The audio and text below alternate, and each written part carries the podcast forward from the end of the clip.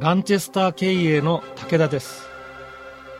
この教材はあなたも名講師になれるというテーマで説明しています。経営コンサルタントをはじめとして税理士さんとか社労士さん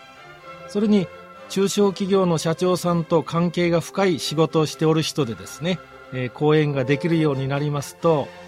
講演自体によって収入が上がるばかりか参加した人と人間関係ができましてその中からお客さんになるという人ができるなど営業活動と言いましょうかね。見込み客の発見の有力な方法の一つになりますから講演というのはとても有利なんです。つまりお金がもらえた上に営業ができるというわけです。特に経営コンサルタントとして独立して10年未満という人はですねもともとお客さんが少なくて売り上げが思うように上がりませんからね。この解決策として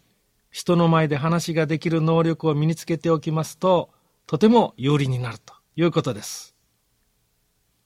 もちろんこうした職業以外で広告業とか印刷業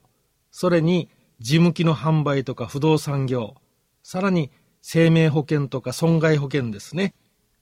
どちらかというと、1回あたりの取引が小口で、多くの会社と取引をしておるというような業種で、社長さんが人の前で話ができるようになりますとね、見込み客の発見にもとても役に立ちますから、営業力の強化にもつながるというわけです。そればかりか、人の前で話をするようになりますとね、失敗して恥をかいたらいかんということで、本気で勉強するようになりますからね。自分の実力が予想以上に高まるという良いことも起きるんです。中にはこれがきっかけとなりまして、人生が思わない方向の良い方向にぐーっと動くというケースも出てくるわけです。このような事情から、機会があったら人の前で話をしてみたいなと考えておる人はですね、プラスになることはあっても失うものは何もないわけですから、ぜひ名講師を目指して挑戦してみてください。